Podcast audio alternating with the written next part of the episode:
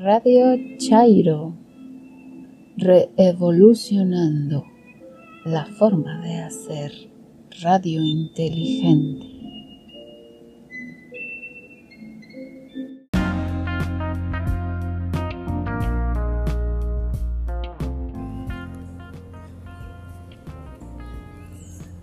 Buenos días, buenas tardes, buenas noches. Amigos y escuchas de esta emisión, sean bienvenidos a este el episodio número 6 de su podcast favorito Radio Chairo, emisión correspondiente al día lunes 3 de febrero de 2020. Como siempre agradecemos sus comentarios y sugerencias en Twitter en arroba Radio Chairo. Agradecemos que podamos interactuar por este medio. Déjenos un comentario por favor y estaremos comunicándonos. En esta ocasión, Gabriela continúa con su serie de leyendas mayas y nos trae Búho el sabio consejero. En el más siniestro que Karen nos trae una cápsula titulada El atentado y como siempre recordar que la realidad supera la ficción. En la reseña literaria, Gabriela nos hablará del Llano en Llamas, nos hace una breve semblanza de su autor Juan Rulfo y nos lee por ahí un cuento de este libro. En voz de Karen, El Cuervo de Edgar Allan Poe. Y para finalizar, no se pierdan la Opinión política de Alejandro. Comenzamos.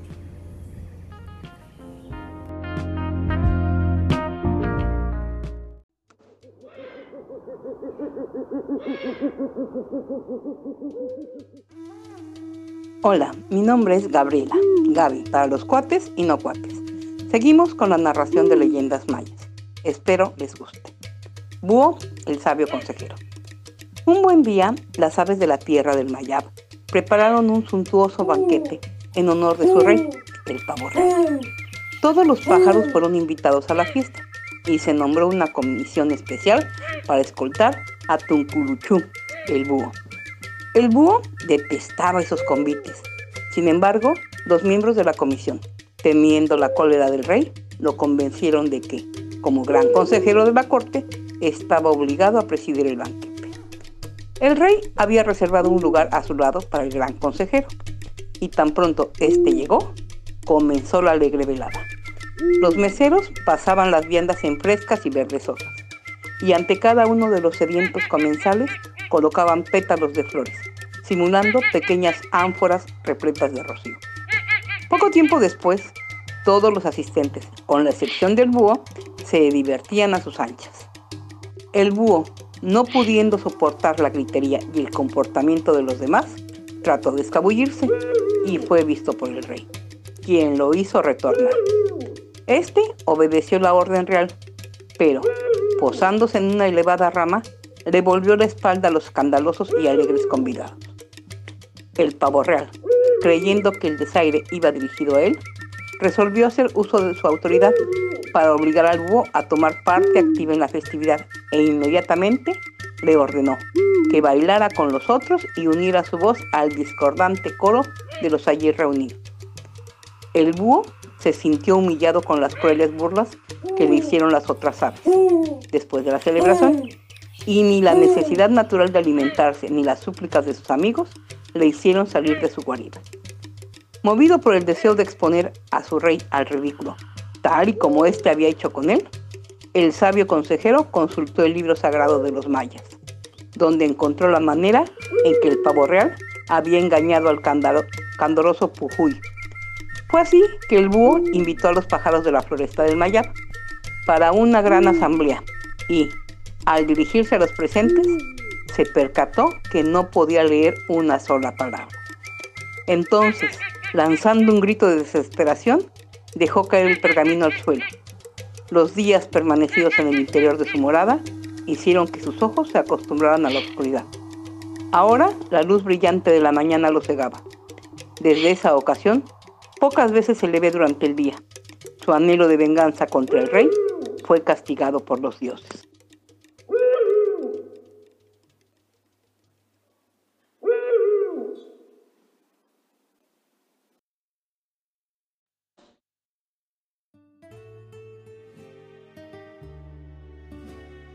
Hola, mi nombre es Gabriela. Gaby para los cuates y no cuates. Mi Twitter es arroba con Y inicial, H después de la T y M final. Hoy voy a comentar el libro de cuentos El llano en llamas, de Juan Rulfo, pero antes una pequeña biografía. Juan Rulfo nació el 16 de mayo de 1917 en Jalisco. Registrado en Sayula, vivió parte de su infancia en la población de San Gabriel. Como escritor, Rulfo se apropió de las experiencias que desgarran el precario orden familiar, la guerra, el despojo, la orfandad, y de su región de origen, cuyo entorno inmediato fue el de las haciendas y el campo destruidos por la violencia de la revolución y la cristiana. Sin embargo, la verdadera vida de Juan Rulfo está en su obra. El autor fue esencialmente un orfebre que permitió a la literatura remontarse a dimensiones inéditas para su época. Novelista, cuentista, fotógrafo y editor, a Rulfo se le reconoce sobre todo por su volumen de cuentos El llano en llamas, publicado en 1953, y su primera novela, Pedro Páramo, editada en 1955. A partir de la aparición de estos títulos, mantuvo un contacto frecuente con el cine. Su segunda novela, El Gallo de Oro, publicada en 1958, el cortometraje El Despojo en 1959 y su participación en el filme La Fórmula Secreta de 1964 son producto de ello. Durante las dos últimas décadas de su vida, se encargó de editar en el Instituto Nacional Indigenista una de las colecciones de antropología contemporánea más importantes de México.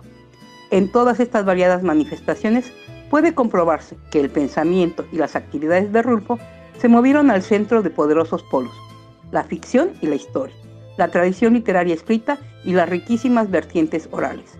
La imagen verbal y la imagen fotográfica, la vanguardia estética y la innovadora superación de esa misma vanguardia.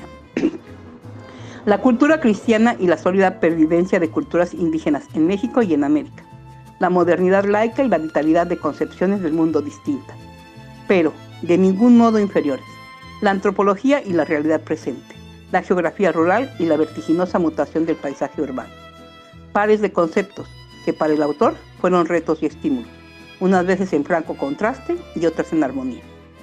Juan Rulfo falleció en la Ciudad de México el 7 de enero de 1986. Desde entonces sigue siendo uno de los escritores mexicanos más leídos en su país y en el extranjero. Sus títulos han sido traducidos a decenas de idiomas y su obra, literaria y fotográfica, sigue siendo motivo de innumerables estudios, homenajes y reapropiaciones. A continuación voy a leer, para mi gusto, uno de los cuentos mejor logrados. No oyes ladrar a los perros.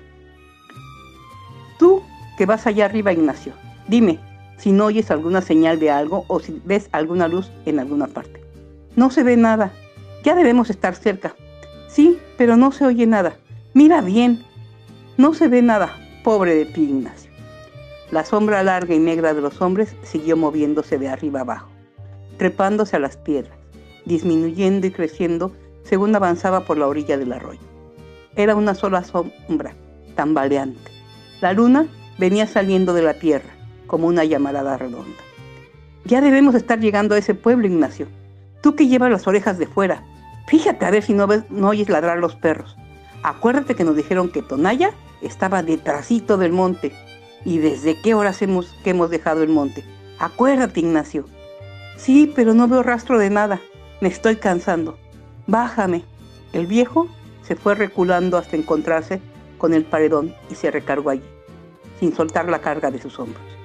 Aunque se le doblaban las piernas, no quería sentarse, porque después no hubiera podido levantar el cuerpo de su hijo, al que allá atrás, horas antes, le habían ayudado a echárselo a la espalda, y así lo había traído desde entonces. ¿Cómo te sientes? Mal. Hablaba poco, cada vez menos. En ratos parecía dormir, en ratos parecía tener frío. Temblaba. Sabía cuando le agarraba a su hijo el temblor por las sacudidas que le daba, y porque los pies se le encajaban en los ijares como espuelas. Luego, las manos del hijo, que traía trabadas en su pescuezo, le zarandeaban la cabeza como si fuera una sonar. Él apretaba los dientes para no morderse la lengua, y cuando acababa aquello le preguntaba, ¿te duele mucho? Algo, contestaba él. Primero le había dicho, apéame aquí, déjame aquí, vete tú solo. Yo te alcanzaré mañana o en cuanto me reponga un poco. Se lo había dicho como 50 veces. Ahora ni siquiera eso decía. Allí estaba la luna, una luna grande y colorada que les llenaba de luz los ojos y que estiraba y oscurecía más su sombra sobre la tierra. No veo ya por dónde voy, decía él, pero nadie le contestaba. El otro iba allá arriba, todo iluminado por la luna, con su cara descolorida, sin sangre, reflejando una luz opaca, y él acá abajo. ¿Me oíste, Ignacio? Que digo que no veo bien. Y el otro se quedaba callado. Siguió caminando, a tropezones. Encogía el cuerpo y luego se enderezaba para volver a tropezar de nuevo. Este no es ningún camino. Nos dijeron que detrás del cerro estaba Tonaya. Ya hemos pasado el cerro y Tonaya no se ve, ni se oye ningún ruido que nos diga que está cerca. ¿Por qué no quieres decirme qué ves? Tú que vas allá arriba, Ignacio. Bájame, padre. ¿Te sientes mal? Sí. Te llevaré a Tonaya como de lugar. Ahí encontraré quien te cuide. Dicen que allí hay un doctor. Yo te llevaré con él. Te he traído cargando desde hace horas y no te dejaré tirado aquí, para que acaben contigo quienes sean. Se tambaleó un poco, dio dos o tres pasos de lado y volvió a enderezarse. Te llevaré a Tonaya. Bájame. Su voz se hizo quedita, apenas murmurada. Quiero acostarme un rato. Duérmete allá arriba, al cabo te llevo bien agarrado. La luna iba subiendo, casi azul, sobre un cielo claro. La cara del viejo, mojada en sudor, se llenó de luz. Escondió los ojos para no mirar de frente, ya que no podía agachar la cabeza agarrotada entre las manos de su hijo. Todo esto que hago no lo hago por usted, lo hago por su difunta madre, porque usted fue su hijo, por eso lo hago. Ella me reconvendría si yo lo hubiera dejado tirado allí, donde lo encontré, y no lo hubiera recogido para llevarlo a que lo cure, como estoy haciéndolo. Es ella la que me da ánimos, no usted. Comenzando porque a usted no le debo más que puras dificultades puras mortificaciones, puras vergüenzas. Sudaba al hablar, pero el viento de la noche le secaba el sudor, y sobre el sudor seco volvía a sudar. Me derrengaré, pero llegaré con usted a Tonaya para que le alivien esas heridas que le han hecho. Y estoy seguro de que, en cuanto se siente usted bien, volverá a sus malos pasos. Eso ya no me importa, con tal de que se vaya lejos, a donde yo no lo vuelva a saber de usted. Con tal de eso, porque para mí, usted ya no es mi hijo. He maldecido la sangre que usted tiene de mí. La parte que a mí me tocaba la he maldecido. He dicho que se le pudra en los riñones la sangre que yo le di. Lo dije desde que supe que usted andaba trajinando por los caminos, viviendo del robo y matando gente. Y gente buena. Y si no, ahí está mi compadre tranquilino, el que lo bautizó a usted, el que le dio su nombre. A él también le tocó la mala suerte de encontrarse con usted. Desde entonces dije, ese no puede ser mi hijo. Mira a ver si ya ves algo o si oyes algo. Tú que puedes hacerlo desde allá arriba, porque yo me siento sordo. No veo nada. Peor para ti, Ignacio. Tengo sed. Aguántate. Ya debemos estar cerca. Lo que pasa es que ya es muy noche y han de haber apagado la luz en el pueblo. Pero al menos debías de oír si ladran los perros. Haz por oír. Dame agua. Aquí no hay agua. No hay más que piedras. Aguántate. Y aunque lo hubiera, no te bajaría a tomar agua. Nadie me ayudaría a subirte otra vez y yo solo no puedo. Tengo sed y mucho sueño. Me acuerdo cuando naciste, así eras entonces. Despertabas con hambre y comías para volver a dormirte. Y tu madre te daba agua porque ya te habías acabado la leche de ella. No tenías llenadero y eras muy rabioso. Nunca pensé que con el tiempo se te fuera a subir aquella rabia a la cabeza. Pero así fue. Tu madre, que descanse en paz, creía que cuando tú crecieras irías a ser su sostén. No te tuvo más que a ti. El otro hijo que iba a tener la mató. Y tú lo hubieras matado otra vez si ella estuviera viva a estas alturas. Sintió que el hombre aquel que llevaba sobre sus hombros dejó de apretar las rodillas y comenzó a soltar los pies, balanceándolo de un lado a otro.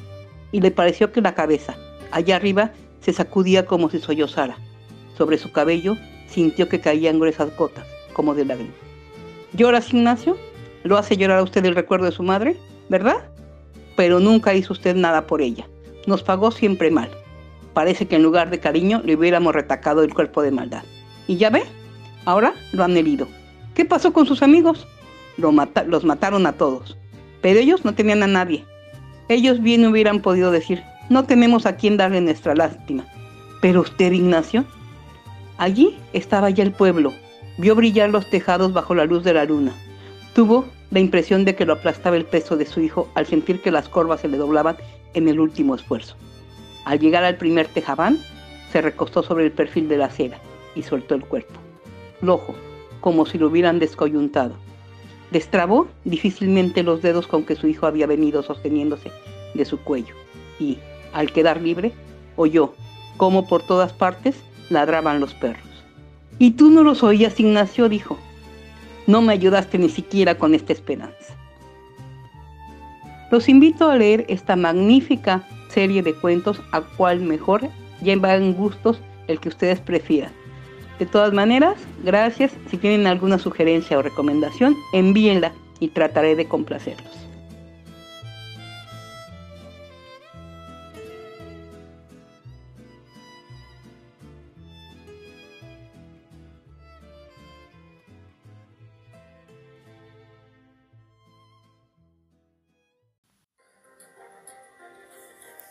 Buenos días, buenas tardes, buenas noches.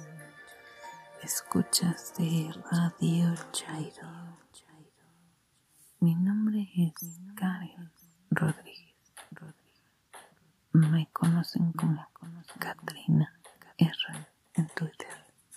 Arroba Karen Kiowa.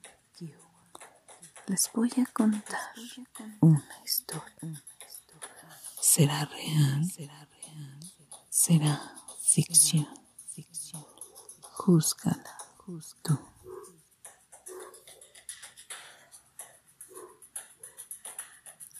Lev Davidovich Bronstein nació en 1879 en Ucrania, en el seno de una familia de granjeros judíos. Durante su juventud mostró un carácter rebelde. Utilizó el apellido Trotsky en 1902, cuando usó un pasaporte falso para escapar de Siberia en uno de sus arrestos. Fue un destacado ideólogo y líder comunista, que sobresalió por su participación en la Revolución de Octubre junto a Vladimir Lenin. Además, lideró el Ejército Rojo durante la Guerra Civil. Se transformó en adversario de Stalin a través de la oposición de izquierda lo cual desembocó en su exilio y persecución.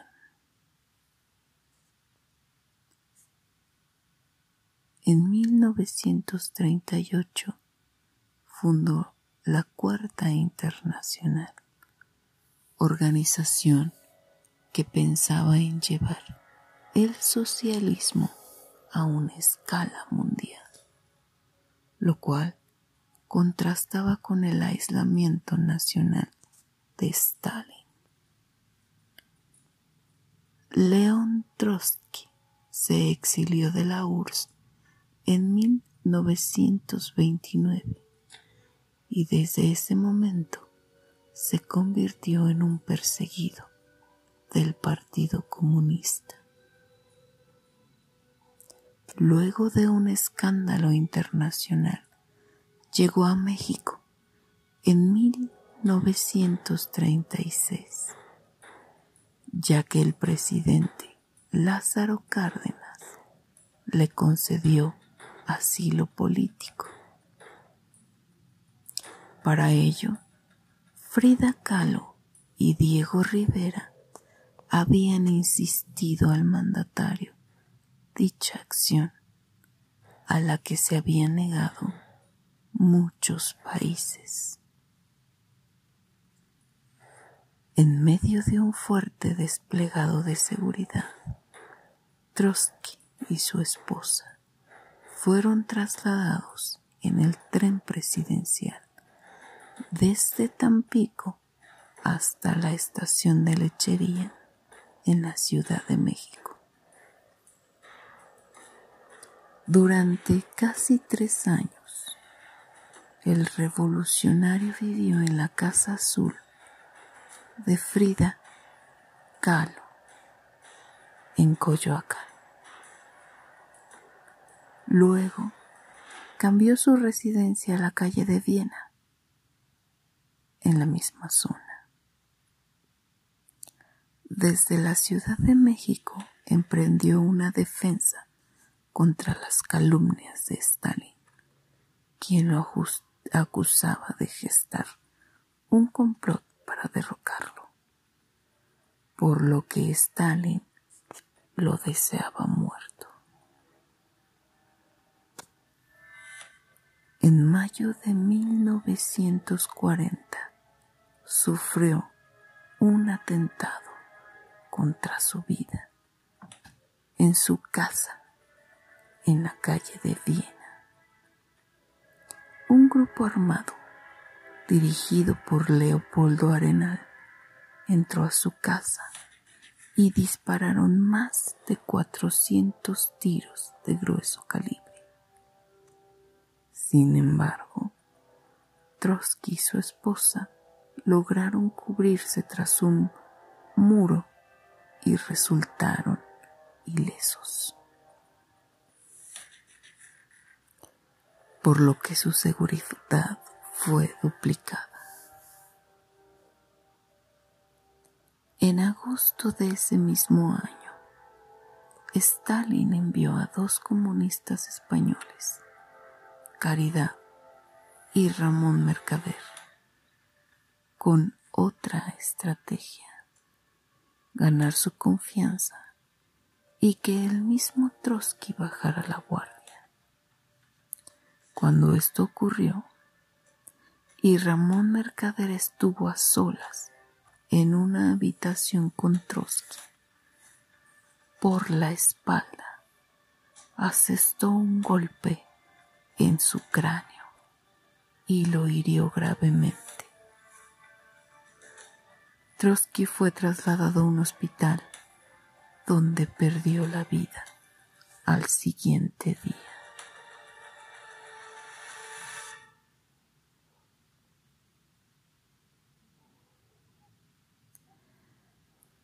Ramón Mercader fue condenado a 20 años de prisión y fue liberado en 1960. Al funeral de Trotsky asistieron más de 300.000 personas, muchos obreros,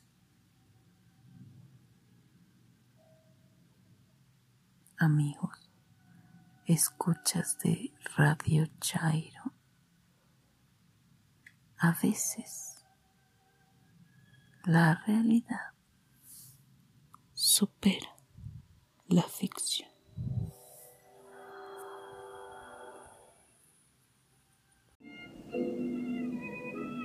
Radio Chairo, reevolucionando la forma de hacer radio inteligente.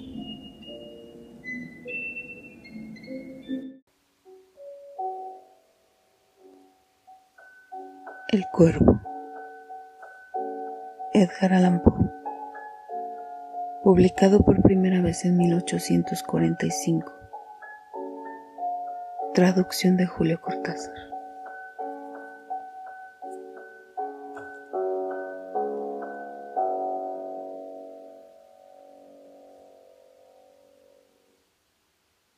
Una vez, al filo de una lúgubre medianoche, mientras, débil y cansado, en tristes reflexiones embebido, inclinado sobre un viejo y raro libro de olvidada ciencia, cabeceando, casi dormido, oyóse de súbito un leve golpe, como si suavemente tocara, tocaran a la puerta de mi cuarto. Es, dije musitando, un visitante tocando quedo a la puerta de mi cuarto. Eso es todo y nada más. Ah, aquel lúcido recuerdo de un gélido diciembre espectros de brasas moribundas reflejadas en el suelo, angustia del deseo del nuevo día, en vano encareciendo mis libros dieran tregua a mi dolor, dolor por la pérdida de Leonora, la única, virgen radiante, Leonora por los ángeles llamada, aquí ya sin nombre, para siempre. Y el crujir triste, vago, escalofriante de la seda de las cortinas rojas. Llenábame de fantásticos terrores jamás antes sentidos.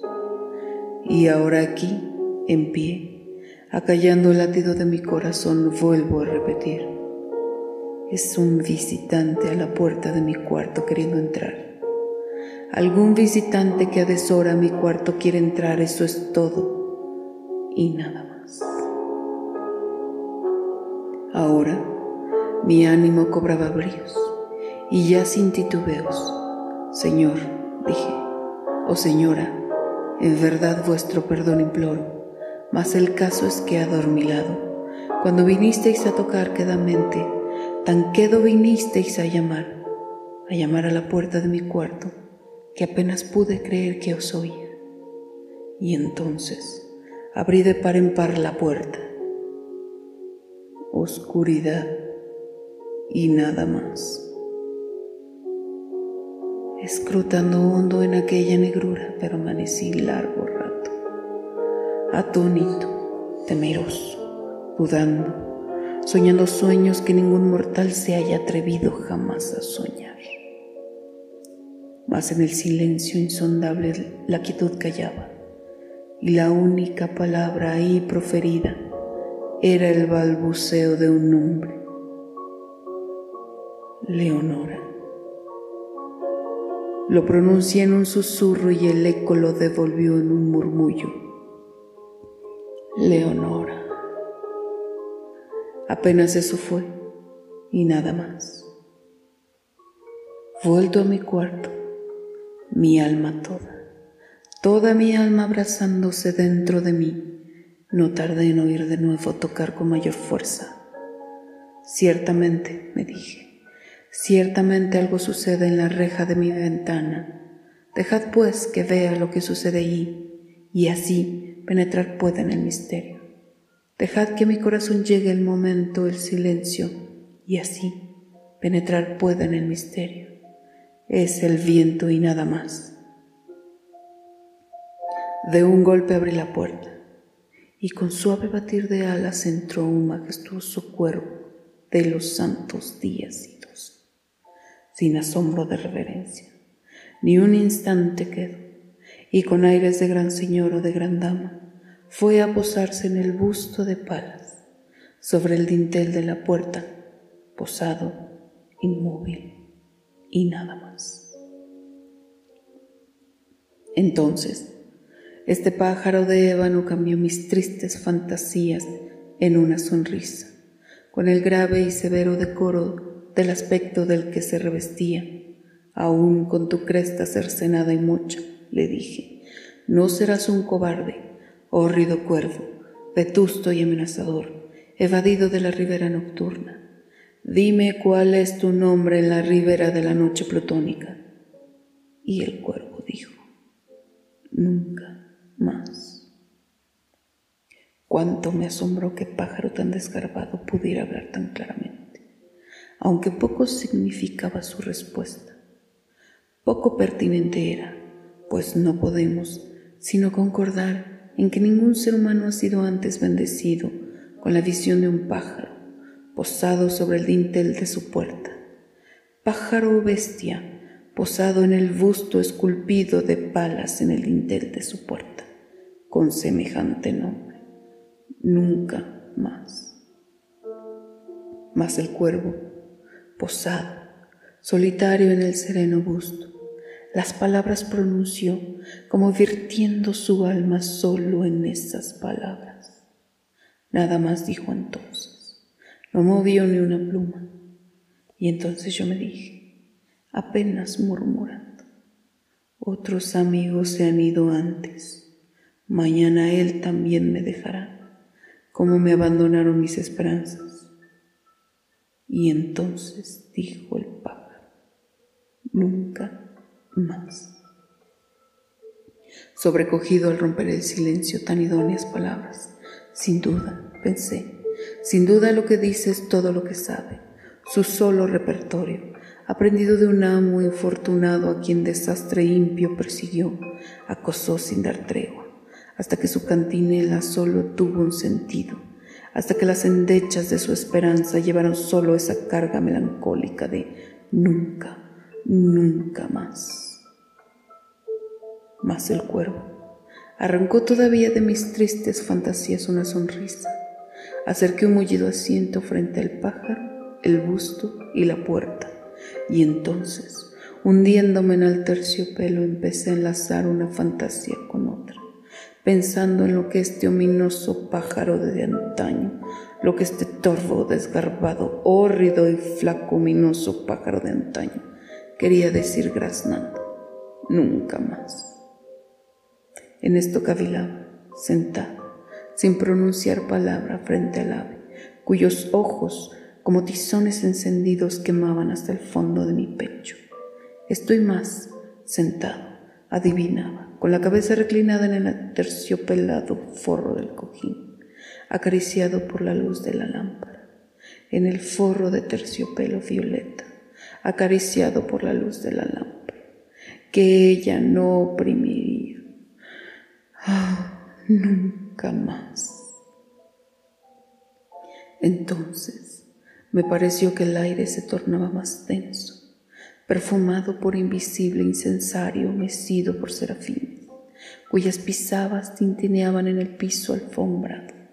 Miserable, dije, tu Dios te ha concedido, por estos ángeles te ha otorgado una tregua, tregua de nepente de tus recuerdos de Leonora.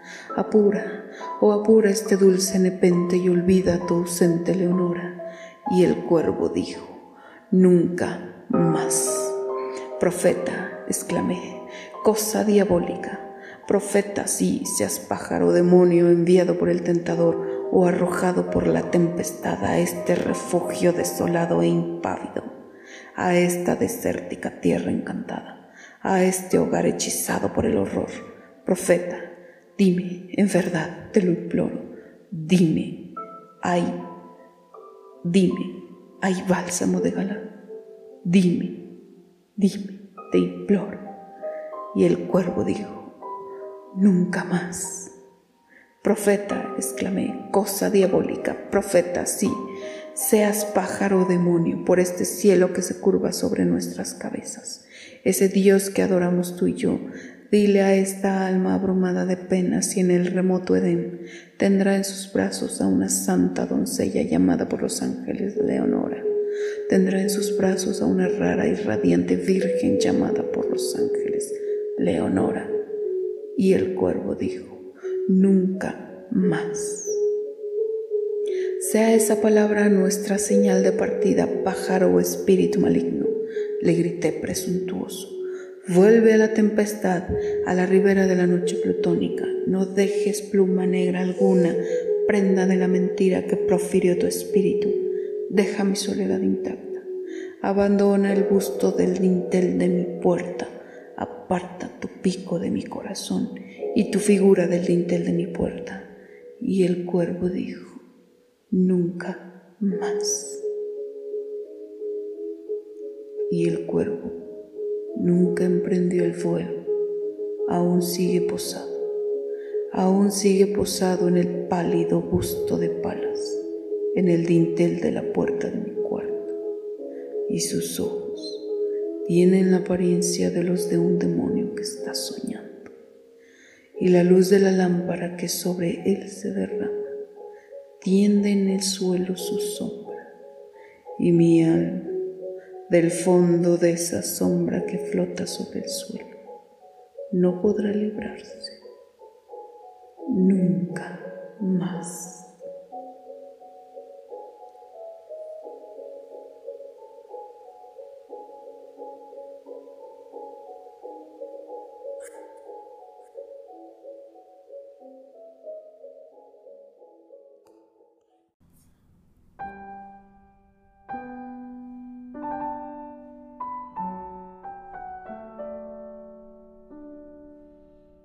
Lunes 3 de febrero de 2020. Buenos días, buenas tardes, buenas noches amigos de Radio Chairo. Mi nombre es Alejandro Cardiel y pueden encontrarme en Twitter como arroba AlexCardielS. El sistema neoliberal nos ha afectado de manera estructural de, de formas inimaginables. La mayoría de personas que conozco confunden el nivel de gasto con el nivel de vida esto es, piensan que entre más gastan, tienen un mejor nivel de vida. No importa que sea crédito, no importa que tengan las tarjetas saturadas, ni que los descuentos vía nómina los dejen apenas con dinero suficiente para malvivir. Lo importante es gastar en lo que han dado por llamar nivel de vida. Esto es, la mensualidad del coche, la mensualidad de la ropa cara en establecimientos de prestigio, la mensualidad del departamento, la mensualidad de las bolsas y las chamarras de piel, la mensualidad del adelanto de nómina, la mensualidad de la televisión de 70 pulgadas, la mensualidad de todo. Pues hasta la visita al bar podemos pagarla a crédito y en mensualidades. Nos hemos convertido en prisioneros de nuestros sueños, en esclavos de nuestras ilusiones. Son pocas las personas que tienen un balance real entre lo que perciben y lo que erogan. Más aún, hablando del grueso de la población, son muy pocas las personas que cuentan con un ahorro real. Gastar da estatus. Gastar mucho en abonos chiquitos se ha convertido en sinónimo de nivel de vida. Y no solo eso, la gente está tan inmersa en ese tren de vida que critican a quienes, como yo, no tenemos automóvil pudiéndolo sacar en pagos. El automóvil como símbolo de triunfo, no como medio de transporte. En ese entendido, no conciben que pudiendo pagar cómodas mensualidades me siga negando a endeudarme para acceder a un vehículo automotor. Sin coche y sin ropa cara, pareciera que uno en lo personal no progresa, que está uno estancado. Sin embargo, de manera personalísima, soy de la idea que vivo en la economía real. Esto es, no gasto más de lo que gano ni tengo lujos, opulencias ni excesos que tendré que pagar durante años con un 60 o 70% de intereses. Mi economía personal es una economía real, pues no le debo nada a nadie, y no tener angustias por pagar al banco el dinero que no tengo me proporciona un sentimiento de bienestar. De cierta manera, sucede lo mismo con la economía nacional. Venimos de años de excesos pagados con préstamos de los bancos internacionales del Fondo Monetario Internacional, HSBC o Scotiabank.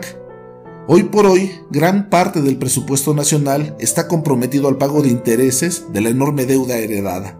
Insisto, al pago de intereses, no al capital. El peso mexicano se ha revaluado gracias a la disciplina fiscal que está implementando el gobierno federal. Los bancos dan el voto de confianza a México, pues el país ha garantizado el pago a todos los acreedores. Esto es lo que llaman confianza en el mercado, refiriéndose al país. El mentado crecimiento cero, que tanto critica la oposición, es en realidad un signo de madurez. Estamos al fin teniendo una economía real. Esto es, el país no se está endeudando para adquirir cosas innecesarias a meses sin intereses. Crecimiento con deuda o bienestar con una economía real. En lo personal, prefiero bienestar real, sin angustias. Debemos de cambiar la forma de ver las cosas, aunque al menos en el corto plazo parezca algo imposible. ¿Dónde obtienen los bancos sus mayores ganancias a nivel mundial?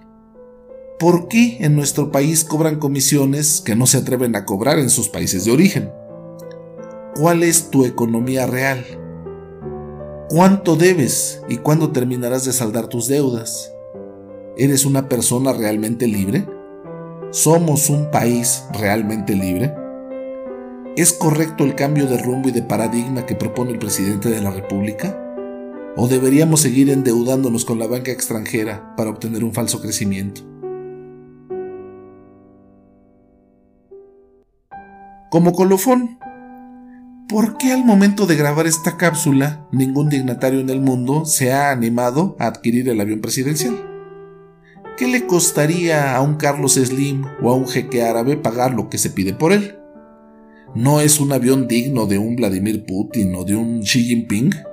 ¿O resulta que el avión es un exceso incluso para alguien como los dueños de Google, Apple, Facebook, Amazon o Twitter? Molestarse con el presidente por no poder vender ese palacio volador es una muestra más del sinsentido de la oposición, de su ignorancia supina, de su odio desmedido y una prueba más de que viven en una burbuja donde la realidad no los ha alcanzado. Lo bueno es que ya nadie cree sus mentiras. Vamos a avanzar poco a poco, de manera real y con unas finanzas personales y nacionales sanas. Hoy por hoy, considero que vamos por un buen camino. Muchas gracias por su atención.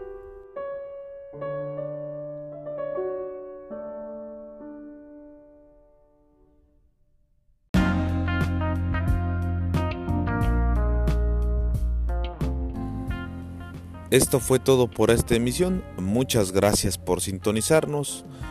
Nos estamos escuchando la próxima semana y escribiéndonos por Twitter en arroba Radio. Un fuerte abrazo. Ya saben, hagan el amor y no la guerra. Hasta la próxima.